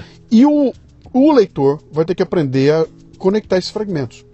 Sim. Como é que eu conecto 150 tweets de 140 caracteres para com isso pro- sabe, É. fazer um assunto com começo, meio e fim? Olha, é, é uma coisa assim. Veja, eu acho que são duas linguagens completamente diferentes. Sim. Agora, do ponto de vista do produtor de conteúdo, ele precisa estar habilitado a trabalhar com todas essas linguagens. Uhum. Tá? Então, eu vejo por mim. Eu tenho conta no Twitter, estou sempre tweetando, eu tenho conta no Facebook, estou sempre publicando, né? mas eu também produzo os ensaios longos, Sim. os livros, compreende? Então, Sim.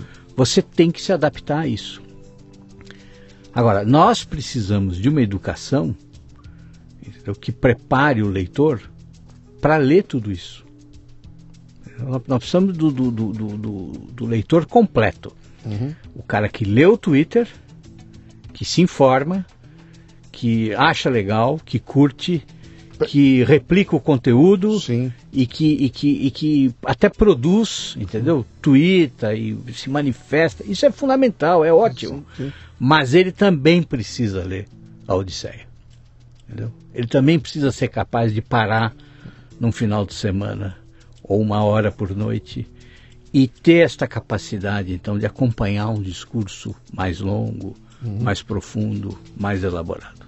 né? É, é, nós, é, nós- a, a- a- a solução não é dizer que só um dos lados é que está correto e que é o que vai vencer, o que é o que vai pre predominar, não, não, não pode ser isso. Uhum.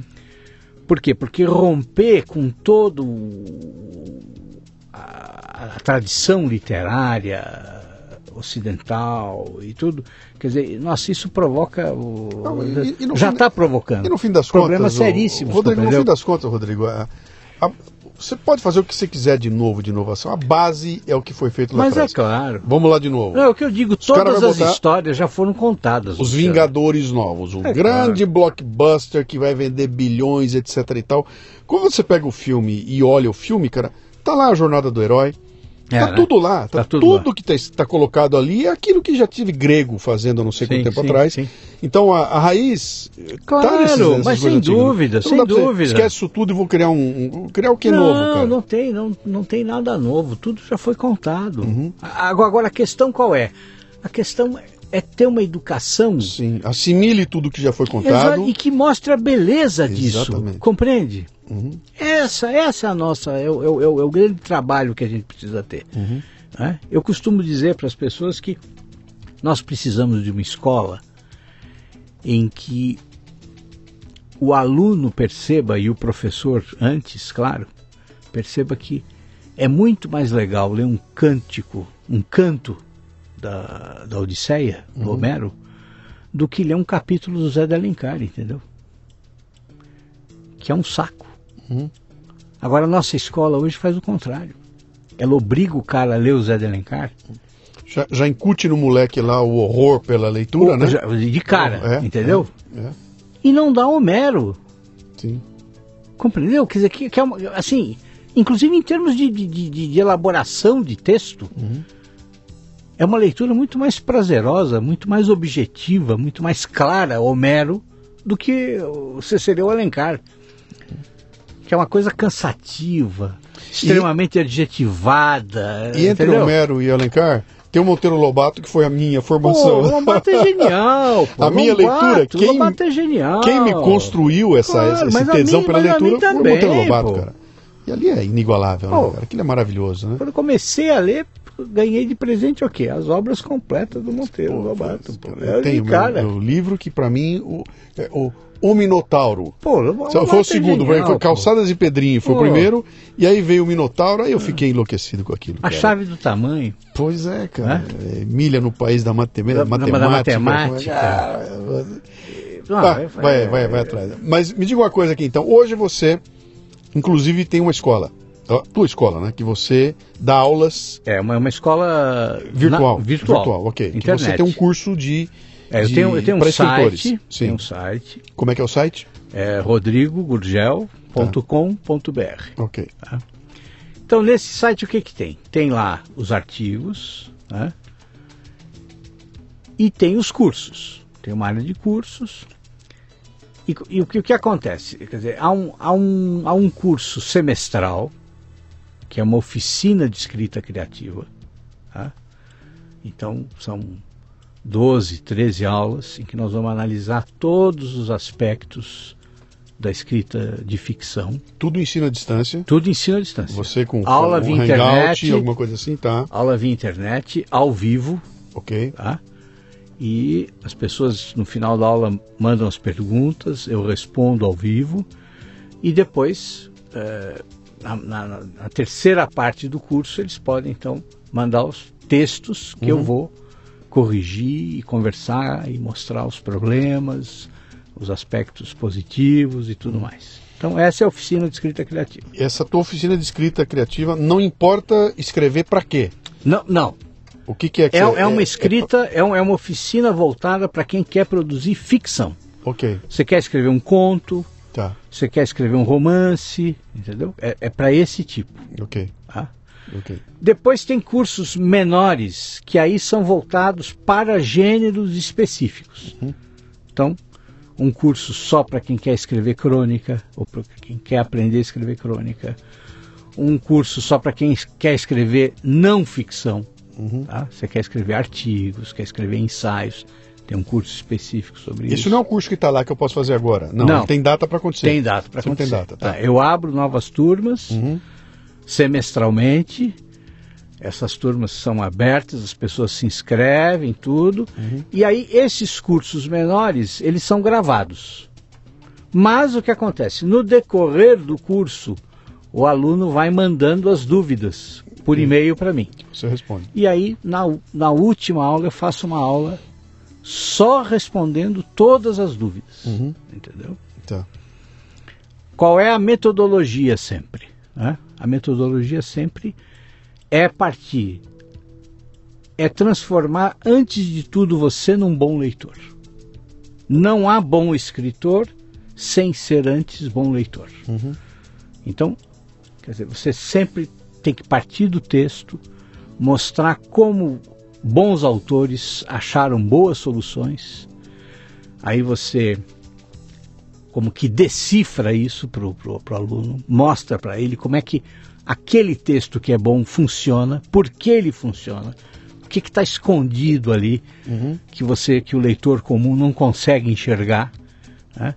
e mostra para ele então como ele pode fazer algo semelhante, como Pô, ele genial, pode, a estrutura é sempre essa. Uhum. Então muitos dos testemunhos dos alunos, quer dizer, sempre dizem isso, quer dizer, é, eu agora sou um leitor diferente. né? Quer dizer, eu agora leio com uma outra atenção. Uhum. né? Eu, eu agora sou um, um- um leitor malicioso. Quer dizer, eu consigo. e-? O que que tá por trás, que que o tá que que esse por tá trás, querendo, Por é? que, que isso aqui funciona? Por que, que isso me agrada? Entende? Por que, que isso é bom e esse outro exemplo aqui não é bom? Né? Então, assim, no mínimo, o aluno sai com essa visão. Se o escritor é um cínico, o aluno vai perceber. Vai, ele vai, ele vai, entendeu? É.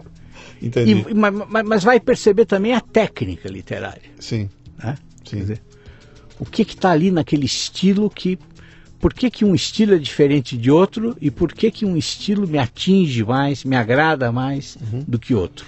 E evidentemente, uma pessoa que fizer um curso desse aí e quiser escrever para o Twitter vai sair com ideias mas fabulosas não, lá. sem dúvida, sem dúvida. Né? Dizer, aí é, uma- é uma questão de, de, de você. Quer dizer, como, quando você descobre como o texto funciona, Sim, você pode escrever qualquer texto. Essa é a verdade. sim. Não, não, há, não, há, não há mais limite.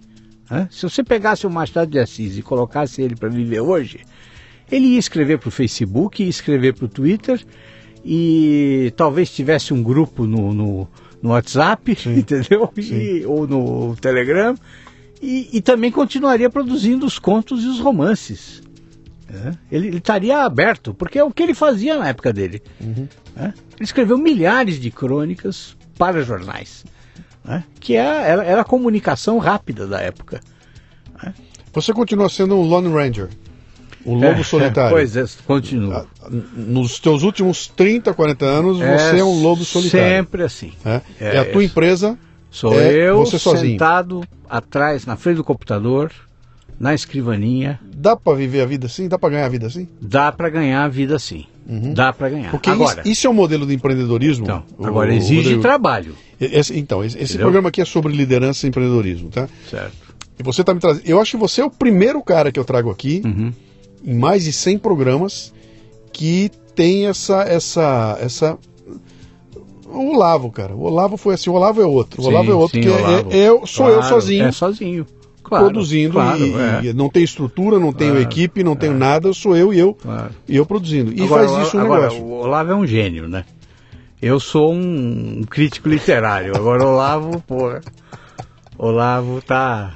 Co- Como, diria aquele cara da, do, do, da escola É. do professor eh, Raimundo, há controvérsia, É, sabe? Porque é. você falou o nome do Olavo aí. Eu sei, eu uma sei como é que é. sei- Bom, mas sabe o que, é? tem Eu não tamanho. posso falar mal do Olavo. É, Primeiro, porque assim, ele é meu amigo, sim, né?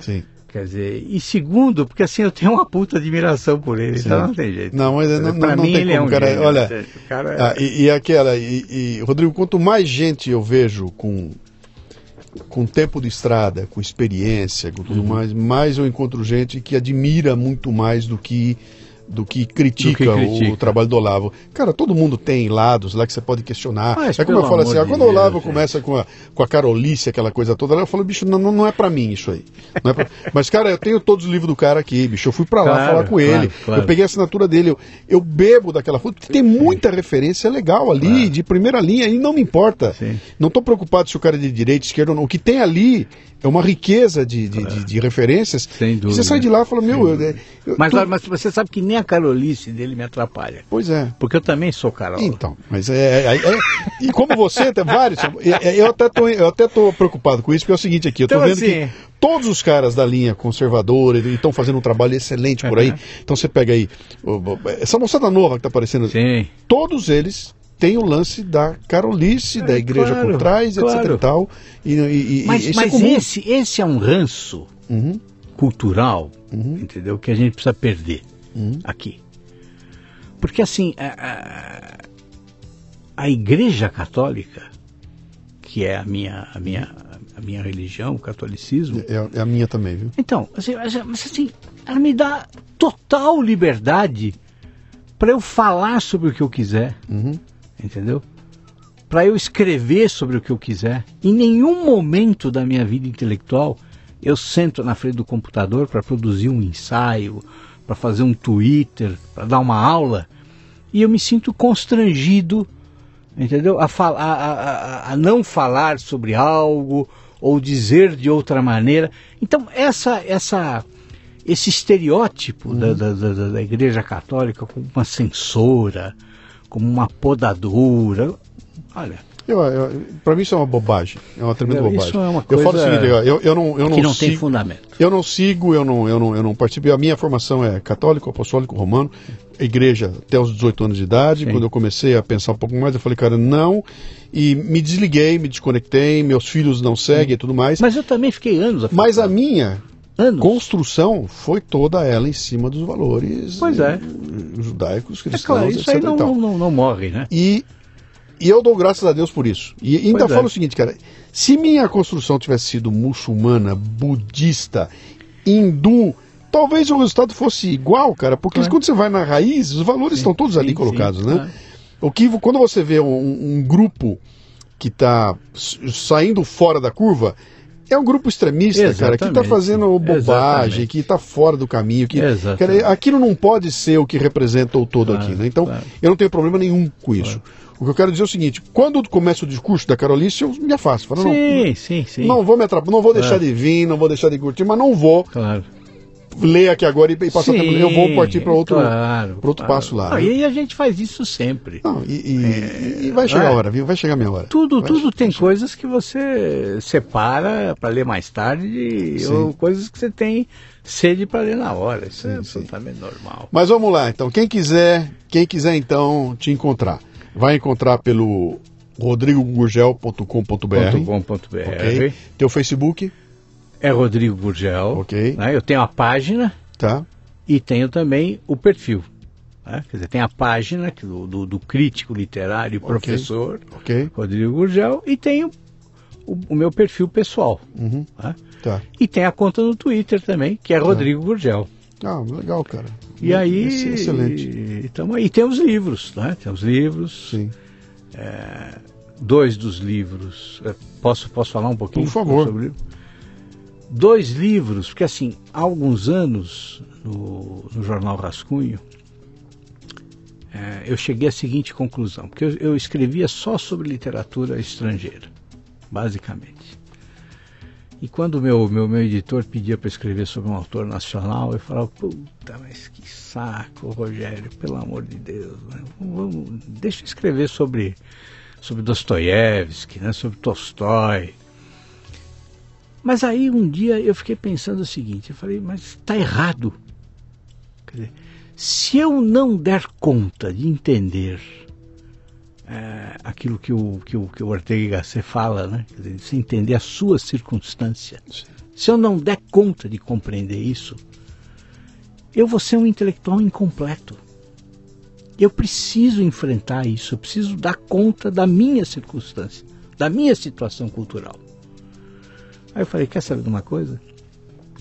Eu vou reler todos os principais prosadores da literatura brasileira, ensaístas e ficcionistas. Aí cheguei para o Rogério e falei, Rogério, você topa fazer um, um, projeto assim? Quer dizer, eu fico independente daí do, da, da, da, da, sua, da sua edição mensal e nós vamos fazendo essa releitura em ordem cronológica. E ele topou. Então, os dois primeiros livros, o Muita Retórica, Pouca Literatura, e o Esquecidos e Superestimados, dizer, eles reúnem então esses ensaios, em que eu estou gradativamente relendo todos os prosadores uhum. da literatura brasileira. E o teu ensaio é sobre o prosador, é o isso? Prosador. Você vai pegar o nome, vai esse Eu é pego o... o cara e tá. analiso o livro central dele. Tá. tá? Então agora, eu tô, esse ano estou encerrando o terceiro volume dessa série, que sai o ano que vem. É, eu estou fazendo a década de 30 e 40. Uhum. Aí depois vamos continuar. O projeto é continuar até a década de 70.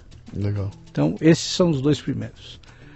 E aí tem o Crítica, Literatura e Narratofobia, que é um termo que eu, que eu, que eu criei que aí é a reunião de todo o meu trabalho como crítico nos últimos 15 anos.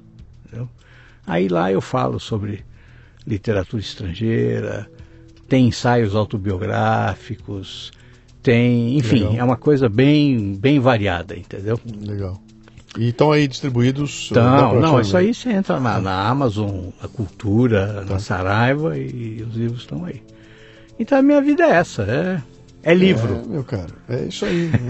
Talvez mude um pouquinho, né? Daqui a pouquinho, né? Você vai ter que começar, quando fala livro, interpretar como os, os, os Kindles da vida, os leitores ah, digitais, bom, mas isso, etc. Mas isso eu já, eu já, uso, né? Já sou usuário, assim. Você, já, você, já, ah, você se adaptou bem a, a, muito ao bem, digital? Muito bem. É, o e... cheirinho da página, o virar da página. Olha, faz falta. Sim. Faz falta. Mas não é um impeditivo. Não é um impeditivo. Eu leio PDFs muito bem, uhum. né? Aliás, tem um, um leitor fantástico para que eu uso no, no, no, iPad, que é aquele Goodreader, não sei se você conhece. Sim, conheço. Que é ótimo. Sim. Uso o Kindle também. Sim. Que também me dá, resolve muita coisa. Porque assim, o, o que me ajudou muito, eu, eu fui pro, pro, pro, pro leitor digital para solucionar um problema é, do meu trabalho. Uhum. Porque o que acontece? Eu escrevo, eu leio, anotando na margem do livro. Sim. Entendeu? Então, os meus livros. São destruídos, é, o meu é assim também. Totalmente. Destruo. Tudo, o livro, o fica todo desbeiçado, Sim. fica, fica lá. E quando o autor termina a leitura, aquele livro virou uma obra de arte. Sem dúvida. Aquilo é uma, é uma, delícia você é, passar por ele. Vira uma obra só... de arte e vira um, um, é, uma, é, uma, é uma arma que pode ser usada contra você. Porque Sim. assim, eu escrevo os piores palavrões quando eu não gosto, entendeu? Dizer, Cara, você é... sabe que eu adoro comprar livro em, em, em sebo. Em sebo. E, e, e, quando o livro chega, Sim. e quando eu Sim. eu fico louco, cara. Que delícia você é encontrar delícia, claro. o, o, a sublinhou, o cara, no, cara, eu acho o máximo isso. Pois é. Fala, puta, alguém pegou isso aqui. Pois é, pois é. Que, não, que... No futuro, se alguém tiver paciência de ler as minhas anotações, uhum. ele vai saber exatamente o dia que eu estava de saco cheio, o dia que eu estava de bom humor, entendeu? Que legal, que legal. Mas aí o que acontece? Eu pegava essas anotações todas e eu tinha que passar para o arquivo Sim. onde eu ia escrever o ensaio. Então imagina, é um trabalho de pedreiro, eu tinha que copiar tudo aquilo que eu tinha escrito. Né? Agora com o livro digital não. Quer dizer, você coisa, depois você liga no, no computador e ele passa as notas todas para você pra, com extrema facilidade. É então eu consegui é, cortar um, um, um, uma etapa uhum. muito trabalhosa do meu, do meu Legal. do meu trabalho intelectual. Você que é escritor ou pretende ser escritor, dá uma dica aí, aquela que você me deu lá para a gente encerrar o programa aqui. Você chegou aqui já me deu de cara uma dica do programa ah, que você está usando para sim, sim, escrita. Sim. Como é eu, que é o nome eu, dele? Eu sempre recomendo. Scrivener. S-C-R-I-V-E-N-E-R. Scrivener. Scrivener. É um, é um, é um, é um, é um processador de texto. Sim mas não é um Word. Tá? É uma coisa assim, imagina uh, uma carroça E como é que é o nome daquela, daquela do, do, do carro que os caras usam naquele filme eh, De Volta ao Futuro, de Volta, lá, Volta ao um DeLorean Futuro? lá, Exatamente. tá? É, é- é comparar as duas coisas. Sim. Tá? Ele mostrou para mim lá esse projeto. na- Na verdade, não é um processador de texto só, mas é você abre um projeto, Um projeto. e joga para dentro dele o Tudo. vídeo do YouTube, a- ó, o recorte da matéria no seu, junta tudo como um projeto e- e no PDF, meio dele tudo. você vai escrever o teu texto e todo o material que você precisou tá junto ali, Tá na, junto ali. na- na mesa. Eu até perguntei se era igual o Evernote, né? Não, é muito e você melhor. falou, cara, é muito melhor. É muito melhor. Inclusive, você pode também puxar as suas notas do Evernote para dentro do seu, do seu projeto. Scrivener. Scrivener, é fantástico. Muito bem. Terminamos aqui com uma dica do grande Rodrigo Gurgel. Mestre, muito obrigado por ter vindo Poxa, aqui. olha, viu? eu fico Eu espero agradecido. ter a chance Bom. de estar mais em contato contigo. Ah, cara. vai ser um prazer. Vamos Eu, sim. olha, vo- vo- vocês não vão ouvir essa parte da, da- da- conversa, mas nós ficamos quase uma hora conversando antes de começar a entrevista. Foi. E assim, vocês não fazem a ideia de tudo que o Luciano me ensinou, entendeu? É. Eu saio daqui hoje maior do que quando eu cheguei. Ah, muito, obrigado. viu, Obrigado a você um por ter vindo, cara. Seja sempre bem-vindo. Tudo de Um bom. abraço. Sucesso. Muito bem, aqui termina mais um Leadercast. A transcrição do programa você encontra no leadercast.com.br. O Leadercast chega a você com o apoio da Albaug Brasil, que está revolucionando o mercado com uma linha completa de agroquímicos genéricos. Sim, cara, genéricos de qualidade, combinando proteção, rentabilidade ao agricultor e respeito ao meio ambiente. Conheça as soluções Albaug em bit.ly barra escolha inteligente. Para ter acesso a esta temporada completa, assine o Café Brasil Premium no cafebrasilpremium.com.br. Um ambiente educacional sem ser chato nem superficial, que já conta com mais de mil assinantes, recebendo todo mês conteúdos voltados ao crescimento pessoal e profissional. Conheça que vale a pena. cafebrasilpremium.com.br